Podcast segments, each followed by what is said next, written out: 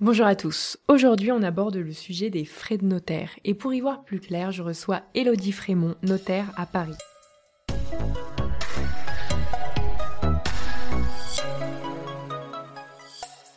Elodie, pouvez-vous commencer par nous expliquer ce que sont les frais de notaire? Alors les frais de notaire, c'est un mot un peu désagréable pour nous, les professionnels, parce qu'en fait, ça inclut plein de postes différents. Ça inclut les honoraires du notaire, qu'on appelle émoluments. Ça inclut, et c'est le plus gros du morceau, les taxes, donc pour l'État, pour la commune, pour le département, pour le service de publicité foncière. Et ça inclut également ce qu'on appelle des débours.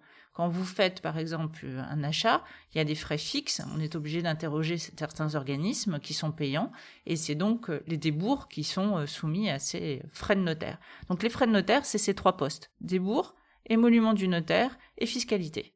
Parfait. Et entre frais de notaire et droit de mutation, quelle différence? Dans les frais de notaire, comme je l'ai dit, il y a les émoluments, donc la rémunération du notaire, et les droits de mutation, la fiscalité. En fait, droit de mutation, c'est un terme un peu pompeux pour dire taxe.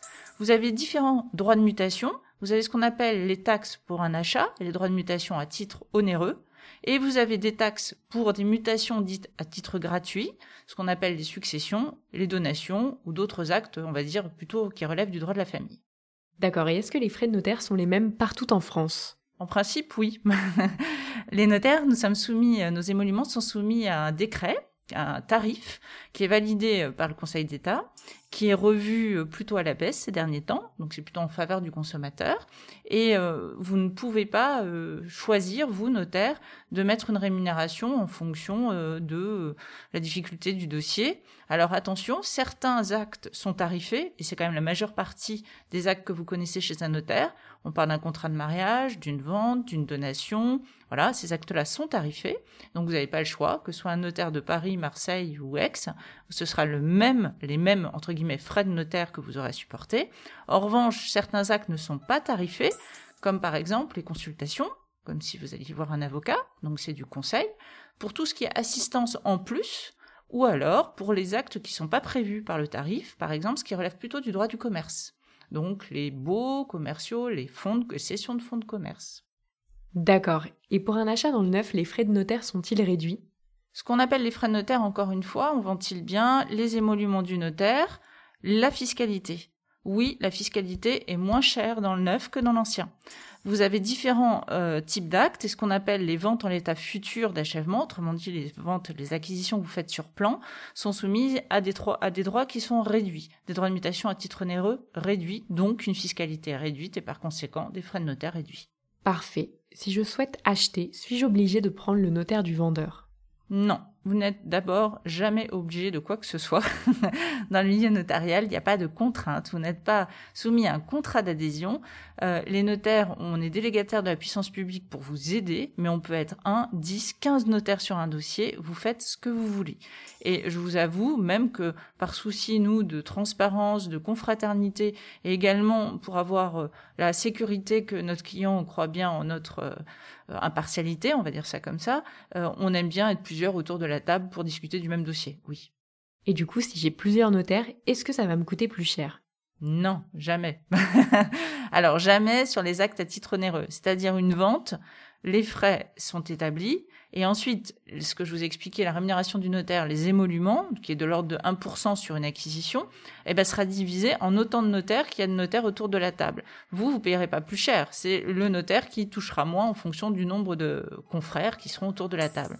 Attention, en droit de la famille, notamment je pense en succession, lorsque vous demandez à un notaire de venir sur un dossier en qualité de conseil, là pour le coup c'est une rémunération en plus, puisque vous demandez à un notaire de jouer le rôle d'un avocat, d'un conseil.